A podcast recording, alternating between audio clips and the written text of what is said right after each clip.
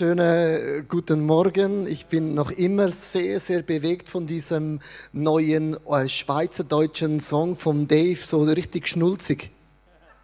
Hä, Dave, was ist mit dir passiert? Ich habe dich kennengelernt als ein richtiger Rocker und jetzt plötzlich diese Phase. Also lass uns der Church auch einen Applaus geben für diese wunderbare Scheibe. Vielen Dank, amazing. amazing. Amazing. Bin immer wieder bewegt was aus dieser Church alles ein bisschen äh, äh, entsteht. Genau, wir machen sehr gerne Witze miteinander, äh, weil wir uns sehr, sehr ernst nehmen. Genau. Also das Thema heißt ja Fiesta oder Grande Fiesta. Heute geht es um das Sukkot-Fest. Das ist ein Hoffnungsfest.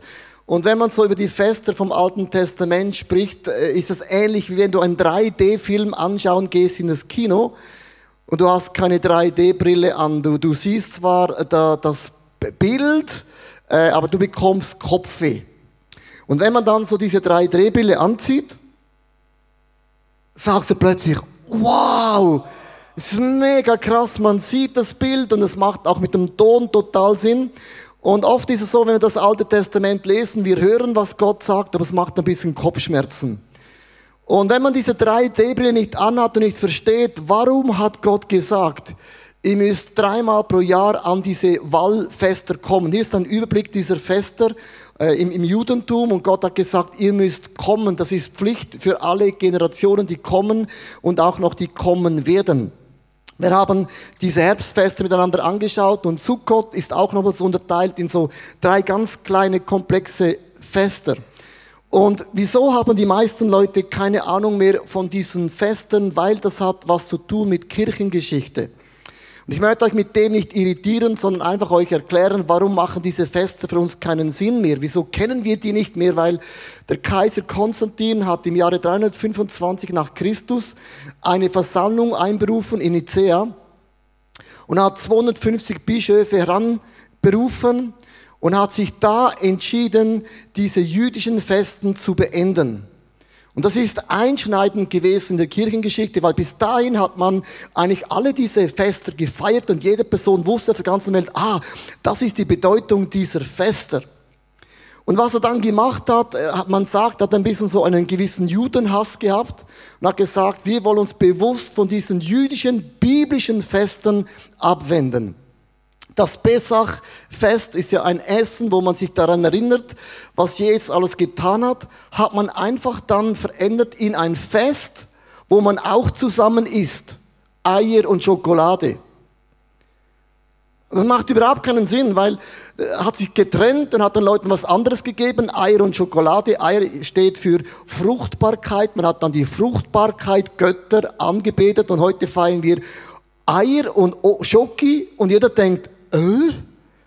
Das Ö ist tatsächlich Ö. Und dann das zweite war Weihnachten. Sie haben ja immer Laubhüttenfeste gefeiert. Und Laubhütten hat viel zu tun mit diesen äh, Bäumen und ein bisschen Pflanzen und solche Dinge hat man da hingehalten und da hat einfach das geändert. In Weihnachten haben wir halt unseren Baum, den Weihnachtsbaum feiern wir. Und du merkst, wir haben viele Feste, die machen überhaupt keinen Sinn und wir feiern die und, und, und haben gleichzeitig keine Ahnung mehr, was waren eigentlich die Feste für eine Bedeutung. Also wenn ich das jetzt erkläre, möchte ich mit ihm nicht sagen, du darfst nicht mehr Ostern und Weihnachten feiern. Aber ich möchte mit euch einfach sagen, diese Fester haben eine Ewigkeitsgültung. Das hat Gott nicht gesagt, ihr müsst es nicht mehr feiern, sondern Gott hat gesagt, kommt dreimal pro Jahr zusammen und erinnert euch daran, was dieser Gott im Himmel effektiv alles bewegt und auch bewirken wird. Ich möchte einsteigen in einem Clip über Sukkot, dass du verstehst, um was geht es im Laubhüttenfest eigentlich im Grunde genommen. Hier ist die Einleitung.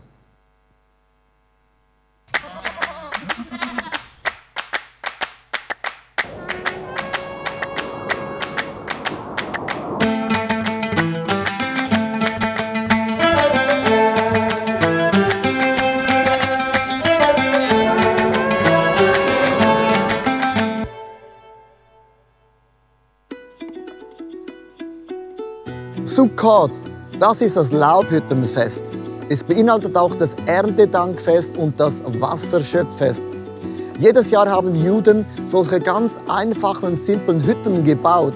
Sie haben sich daran erinnert, wir waren 40 Jahre in dieser Wüste, wir haben die perfekten Häuser in Ägypten verlassen. Und das ist ein Sinnbild, wir sind schutzlos gewesen vor Wind, Regen und Kälte. Und wir mussten lernen, diesen Hütten zu vertrauen. Gottes Schutz ist größer als alle unsere Umstände. Das zweite Bild war, unsere Körper sind genauso unperfekt. Das heißt, unsere Zukunft wird nie auf dieser Erde sein, sondern dieser perfekte und wunderbare Himmel mit meinem Gott. Sie haben jeden Tag auch ein Erntedank Gott gebracht. Mit anderen Worten, in der Wüste hatten wir nichts zu essen, aber du ließt Mannabrot vom Himmel regnen. Wir hatten immer genügend Wasser und ab und zu kamen auch Vögel und wir hatten dann noch Fleisch. Du bist ein super guter Versorger. Und es endete mit dem Wasserschöpffest. Das war der Höhepunkt von diesem ganzen Fest. Man lief nach Jerusalem zum Teich Siloam und der Priester nahm daraus Wasser, ging zum Tempel und goss das Wasser über den Altar. Und das ganze Volk betete, Gott, bitte lass es wieder regnen. Denn Regen bedeutet Segen. Das Volk war sich bewusst, Gott versorgt, Gott leitet, Gott führt, Gott segnet. Was für einen fantastischen Gott haben wir an unserer Seite.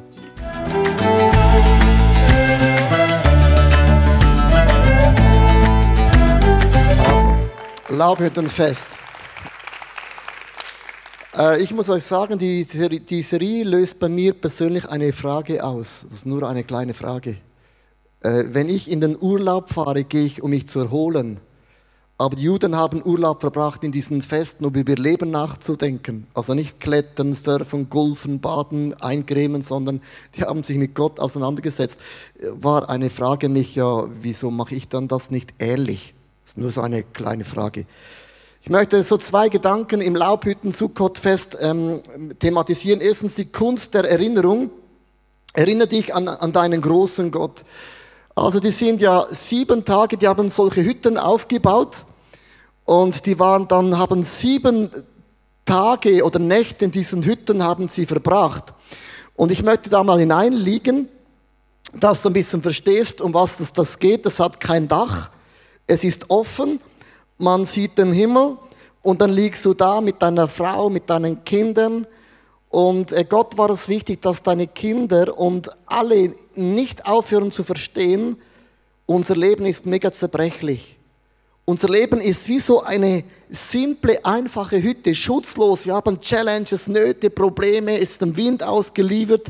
Äh, und wir müssen vertrauen, dass wir irgendwie über diese Runden kommen. Und es war eine Botschaft, wenn du den Himmel anschaust oder das Universum, dann weißt du, wie groß ist Gott. Man sagt, die Natur ist Gottes Werkstattbank.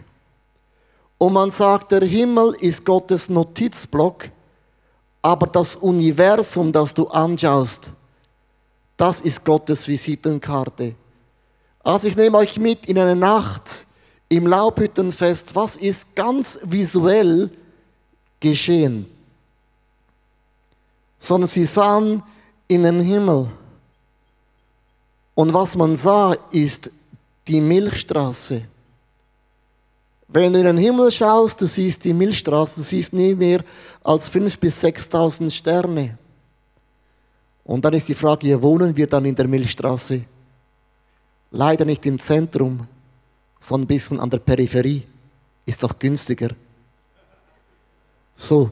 Und das ist so das Bild von dieser Milchstraße. Und wenn du jeden Stern in der Milchstraße zählen würdest, einer pro Sekunde, Eins, zwei, drei, vier, fünf, sechs, brauchte ich 2500 Jahre. Gut, so lange werde ich vermutlich nicht leben. Und dann musst du wissen, dass diese Milchstraße ist nur einer von 300 Milliarden anderen Galaxien. Mit anderen Worten, du bist noch gar nirgendwo angelangt, wenn du in das Universum schaust. Und jetzt heißt es in Jesaja Kapitel 40, Vers 26, blickt nach oben, schau den Himmel an. Wer hat die unzähligen Sterne geschaffen? Gott ist es. Er ruft sie und er kennt, kommt sie hervor. Jeder nennt er mit seinem Namen. Kein einziger fehlt, wenn der starke und mächtige Gott sie ruft. In diesen Milliarden von Sternen kennt Gott jeden einzelnen Namen. Das bedeutet für dich und deine Frau, für deine Kinder, wenn Gott jeden Stern kennt und sieht, mit Namen gerufen hat, dann gibt es kein Detail in meinem Leben, aber kein Detail in meinem Leben, das Gott nicht sieht, nicht Notiz hat und nicht auch eine Lösung für dein Detail hätte.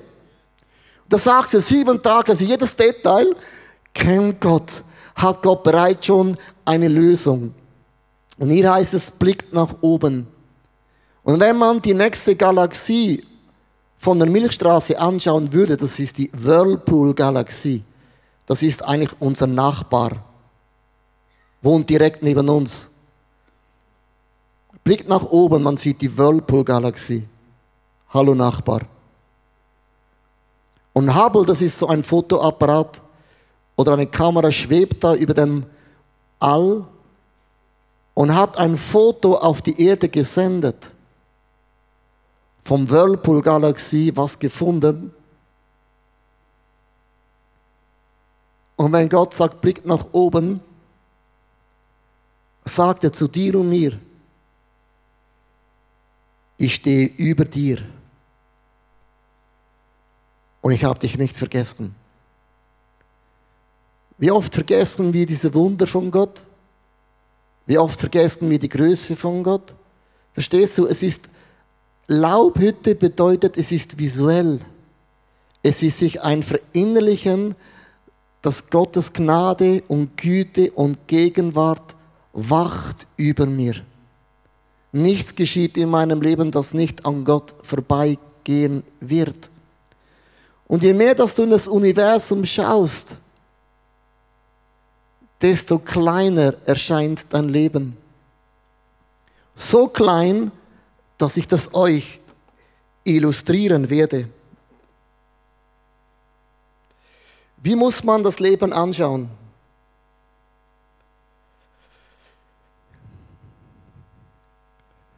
So. Das ist unser Leben. Wie eine Schnur. Merkst du, es hat gar kein Ende. Also, unser Leben im Laubhüttenfest, und das ist vielleicht, äh, unser Leben ist so, so lang in der Ewigkeit. Ist cool, oder? Ist krass, das ist ja wahnsinnig. Was du alles bewegst in diesem kleinen Pimpel hier, Wahnsinn. Also wie du das alles machst, gigantisch. Verstehst du? Und du machst dir sieben Tage Zeit, um über diesen Abschnitt von deiner Ewigkeit Gedanken zu machen. Und du merkst plötzlich, wow, Leben ist mega relativ, ist mega kurz. Du schaust Netflix und Serien 4000 Stunden in diesem mega cool, spitze, super. Verstehst du? Und Juden machen sich bewusst, diese fünf Zentimeter sind 100 Jahre von deinem Leben. Vielleicht lebst du auch noch nur 60 Jahre. Also, dann ist es nur so. Verstehst du? Ob jetzt 60 Jahre, 40 Jahre oder 20 Jahre zu deinem ganzen Leben, zur Ewigkeit, ist ja wahnsinnig. Also es ist beeindruckend. Verstehst mit anderen Worten? Es ist mega peinlich. Und was Juden machen, sie sagen sich sieben Tage, also das ist das Verhältnis von meinen 100 Jahren. Und die Frage, die sie stellt in einem Laubhütte mit deinen Kindern, ist die ganz einfache Frage. Was machen wir mit unserem Leben? Weil das, was wir hier entscheiden, hat eine Auswirkung auf den Rest von deinem Leben. Die Bibel sagt, wir können uns, wir können uns in der Ewigkeit auch wie Preise erarbeiten. Man wird gerichtet aufgrund von deinen Werken. Und über das redet man oft nicht. Man denkt, ja, im Himmel sind dann ja alle gleich. Ja, Gott hat alle Kinder, liebt jedes Kind in jedem Land. Ja, aber was du machst, hat immer einen Einfluss auf deine Ewigkeit. Und die Juden stellen sich die Frage, Ja, wie sieht es mit unseren Finanzen aus? Ja, wir können, wenn wir sterben, hier sterben, gar nichts mitnehmen. Und nur das Geld, was wir in das Reich von Gott investieren, ist vorausgeschickt. Haben wir schon investiert in die Ewigkeit, wo es dir niemand mehr wegnehmen kann. Und dann ist die zweite Frage, ja, um unsere Talente? Machen wir das Haus von Gott besser? Machen wir den Namen von Gott besser? Oder Hauptsache unser Business ist besser? Weil wie du arbeitest hier hat einen Einfluss auf deine Ewigkeit. Und man geht durch jeden einzelnen Gedanken mit. Wenn es ein Bild gibt, das ich mir wünsche, dass du heimgehst, ist das. So lang ist dein Leben hier auf dieser Erde. Wow. Spitze. Amazing. Mich hat jemand gefragt vor einer Woche, einer seiner Kinder ist mit 22 Jahren früh gestorben. Und das ist eine Tragödie. Verstehst du? Aber wenn du diese 22 Jahre aus der Sicht von Gott anschaust, ist das gar kein Thema. Und es ist immer die Frage, in welcher Position ist man? Und darum ist Gott gar nicht schockiert, darum ist Gott gar nicht, sagt immer, hey, was ist das Problem? Hey, schau mal, Jungs und Mädels, die Ewigkeit, lass uns mal über das sprechen, das ist ja endlos. Und über das spricht Gott die ganze Zeit zu seinem Volk. Und wir haben das Gefühl, alles ist und dreht sich nur um diesen kleinen Pimpel hier. Und das haben Juden gemacht, sieben Tage, alles reflektiert. Wie sieht es aus mit meinen Finanzen? Brauche ich alles für mich. Und der Zehnte, was wir heute gehört haben, ist ja nur ein Test, ob du vertraust, dass Gott ist dein Versorger. Es ist nicht, dass Gott dein Geld braucht, aber Gott sagt, wir haben den Auftrag, den Tempel, das Haus von Gott so schön zu machen, wie es geht und den Menschen zu zeigen, wie großartig ist dieser Gott im Himmel. Auch deine Talente, wenn du hochbegabt bist oder was auch immer du bist und dein Talent nicht investierst irgendwo in der Church, dann machst du die Braut Jesus nicht schöner. Und das ist die Frage, was machst du mit diesen Dingen? Rick Warner hat gesagt, wir müssen uns zwei Fragen im Leben stellen. Erstens, was hast du mit dem Sohn Jesus Christus gemacht hier auf dieser Erde? Und zweitens, was hast du mit den Talenten gemacht, das Gott dir anvertraut hat in dieser Zeitspanne von deinem Leben? Das ist Laubhüttenfest zu reflektieren. Und ich möchte auch noch zwei Bibelverse äh, äh, noch weiterlesen. In 2. Chronik 6, Vers 18 heißt es, jedoch kann Gott überhaupt auf der Erde bei den Menschen wohnen? Ist nicht sogar der Himmel zu klein, dich zu fassen? Geschweige denn dieses Haus, das ich gebaut habe, egal welches Haus du baust in deinem Leben, es ist mega klein und mega, mega winzig. Lass uns ganz kurz anschauen, das Universum in einem Clip Überblick, wie groß es effektiv ist.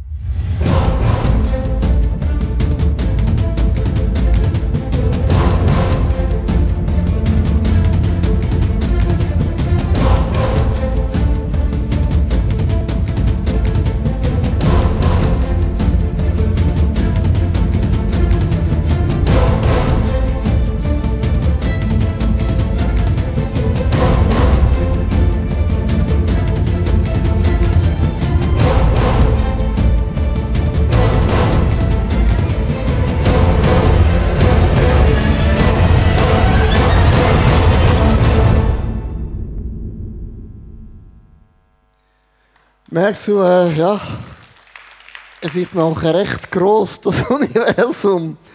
Psalm 8, äh, Vers 4 und 5. Ich blicke zum Himmel und sehe, was deine Hände geschaffen haben, den Mond und die Sterne. Allen hast du in ihre Bahn vorgezeichnet. Was ist schon der Mensch, dass du an ihn denkst? Wie klein und unbedeutend ist er? Und doch kümmerst du dich um ihn. Was für ein Bibelvers. Also, Juden machen sich bewusst, durch das es kein Dach hat, wie groß ist dieser Gott im Himmel. Ich möchte euch drei Bibelverse einfach mal vorlesen, um ein bisschen wirken zu lassen, um uns die Frage von diesem Seil zu stellen. Psalm 90, Vers 12. Mach uns bewusst, wie kurz das Leben ist, damit wir unsere Tage weise nutzen. Dann in Jesaja 33, Vers 20. Schaut auf die Stadt Zion, in der wir unsere Feste feiern. Ihr werdet noch erleben, wie Jerusalem zu einem friedlichen Wohnort wird. Dann gleicht die Stadt einem Zelt, das nie abgebrochen wird. Und hier spricht Gott von dieser Laubhütte. Seine Pflöcke zieht man nicht mehr heraus und keiner löst seine Seile. Das hat eine doppelte Bedeutung. Mit anderen Worten, unser zerbrechliches Leben wird eines Tages für immer bleiben. Und das ist wieder das Bild von diesem Seil. 2. Korinther 5, Vers 1. Denn wir wissen, dass unser irdisches Leib ist vergänglich. Er gleicht einem Zelt, das eines Tages abgebrochen wird. Dann erhalten wir einen neuen Leib, eine Behausung, die nicht von Menschen errichtet ist. Gott hält sie im Himmel für uns bereit und sie wird ewig bleiben. Und alle diese Bibelverse deuten ist gelingt mit diesem Laubhüttenfest, wo man sich Gedanken gemacht hat, wie großartig ist dann unser Leben.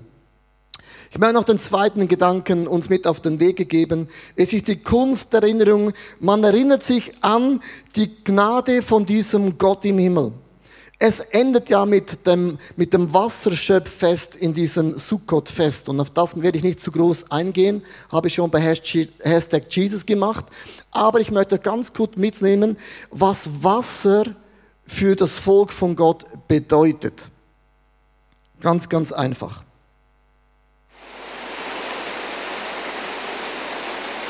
Wenn du in einer Wüste lebst und du pflanzt einen Baum, Du kannst dich noch so anstrengen, den besten Baum gepflanzt zu haben.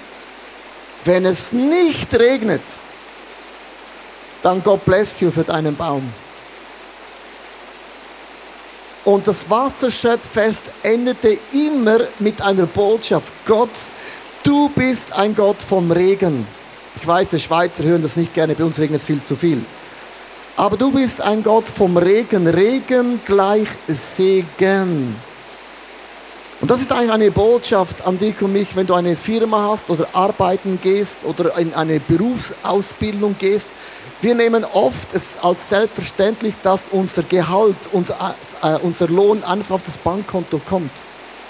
Aber Juden haben immer gewusst, wenn Gott uns nicht segnet, dann ist unsere Ernte vorbei. Ernte gleich Wirtschaftskrise. Und man darf nichts im Leben nehmen als selbstverständlich. Man macht sich manchmal ja Sorgen. Kennst du das Wort Sorgen? Das Wort Sorgen bedeutet, man ist gespalten. Man ist ein bisschen, ja, Gott könnte ein Wunder machen, aber man macht sich Sorgen, ich muss auch noch ein bisschen schauen. Man ist gespalten, man hat Glauben und doch nicht ganz ein Glauben.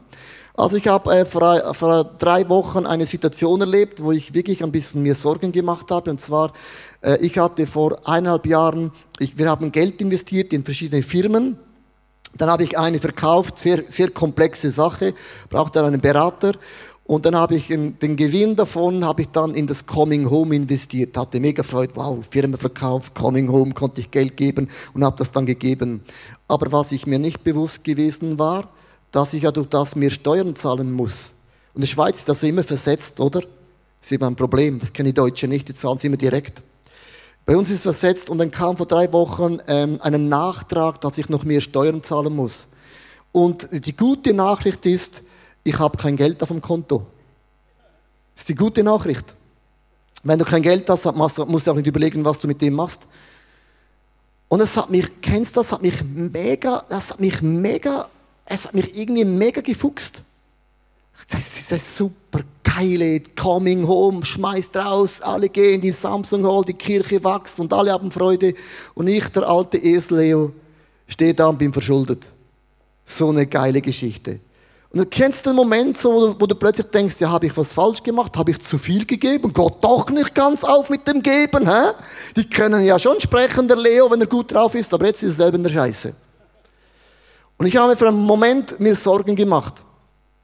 Und zum Glück habe ich die Serie vorbereitet und mir gewusst gemacht, Gott ist groß, Gott ist souverän, Gott versorgt. Und habe zu Gott gesagt, jetzt bin ich gespannt, wie du das Problem löst. Wenn du nicht löst, dann haben wir ein Problem. Wir müssen es anyhow lösen. Und dann in der Phase, meine Frau hatte vor einem Jahr angefangen, Motorrad zu fahren und hat so ein, ein, ein, ein, ein TÜV gekauft. Und dann vor zwei Wochen, zwei, drei Wochen sagt sie mir, Leo, es ist vorbei, ich höre auf. Das hat mich gefuchst. Das darf doch nicht wahr sein, sie ist so nahe am, am, am Ziel. Und weißt du, was ist die Lösung der Geschichte? Sie verkauft den TÜV und mit dem Geld können wir die Steuern zahlen. Siehst du, es geht auf. Applaus, ja. Gott hat immer einen Weg, aber ich habe es mir anders vorgestellt. Aber nicht, dass sie aufhört und jetzt logisch ein TÜV weniger, weniger Putzen, weniger Garage, weniger Steuern. Ich sehe nur noch Vorteile im Moment. Und so ist dieser Gott im Himmel, dass Gott Wunder macht und dieses äh, Wasserschöpffest endet mit dieser Botschaft. Gott ist ein Versorger. Ich möchte ganz zum Ende äh, die Predigt beenden und ich habe mir überlegt, wie soll ich das beenden? Und dann kam mir ein Detail in dieser Predigt entgegen, wo ich nicht auf dem Radar hatte. Ich glaube, heute Morgen gibt es viele unter uns, wir sind in ganz schwierigen Beziehungen. Vielleicht schüttelt deine Ehe, vielleicht deine Familie, deine Freundschaft, was auch immer. Und es gibt ein kleines Detail, wo ich herausgefunden habe, mit dem möchte ich gerne enden. Und zwar im Sukkot-Fest hat man den Lulav. Das ist so ähm, wie ein, ein Strauß, der hat eine Zitrone und er hat auch vier verschiedene, äh, drei verschiedene Pflanzen. Ich möchte es euch ganz kurz vorlesen, was ist die Bedeutung. Die Zitrone ist die Botschaft, es ist essbar, schmeckt gut und es duftet auch sehr, sehr gut. Der Datteln, äh, die Zweige der Dattelpalmen, äh, deren Früchte sind essbar, gut, aber es duftet nicht. Die Myrtenzweige, die schmecken nach gar nichts, aber duften gut.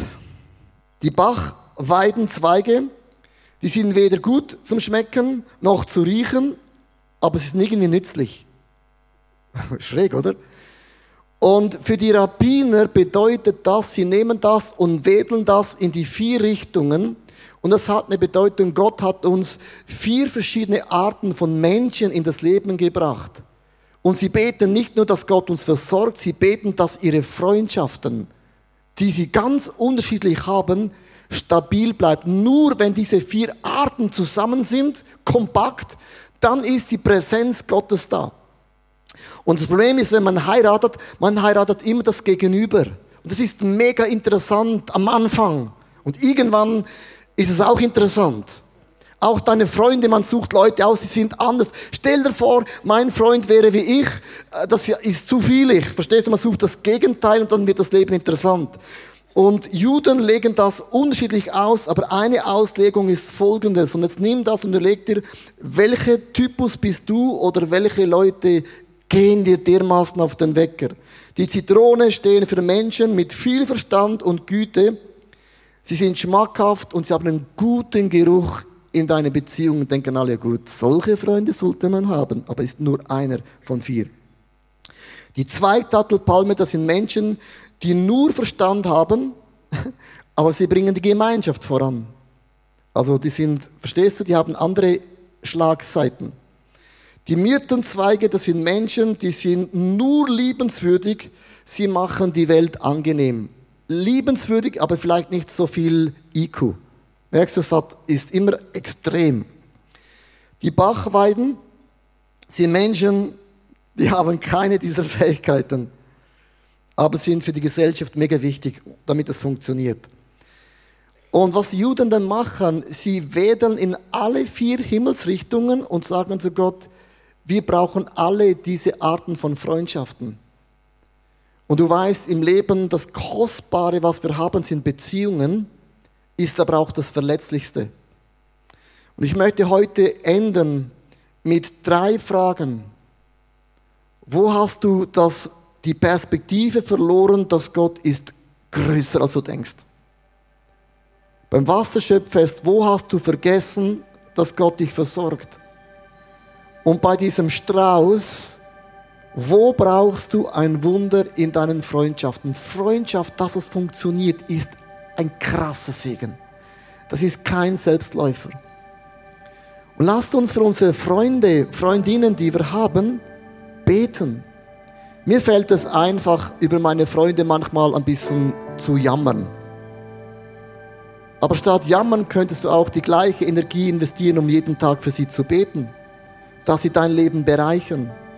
Das ist für deine Frau so, es ist deinen Kindern so, deinem Mann so, das ist deine Group so, deine Small Group, deine Church so. Also Freundschaften sind unterschiedlich.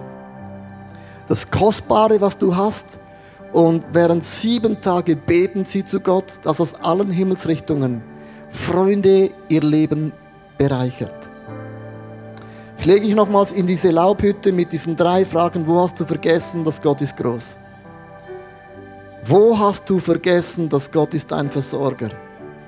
Und wo brauchst du Ergänzung, einen Segen, was deine Beziehungen in deinem Leben angeht? Denn Gott ist ein Gott der Wunder.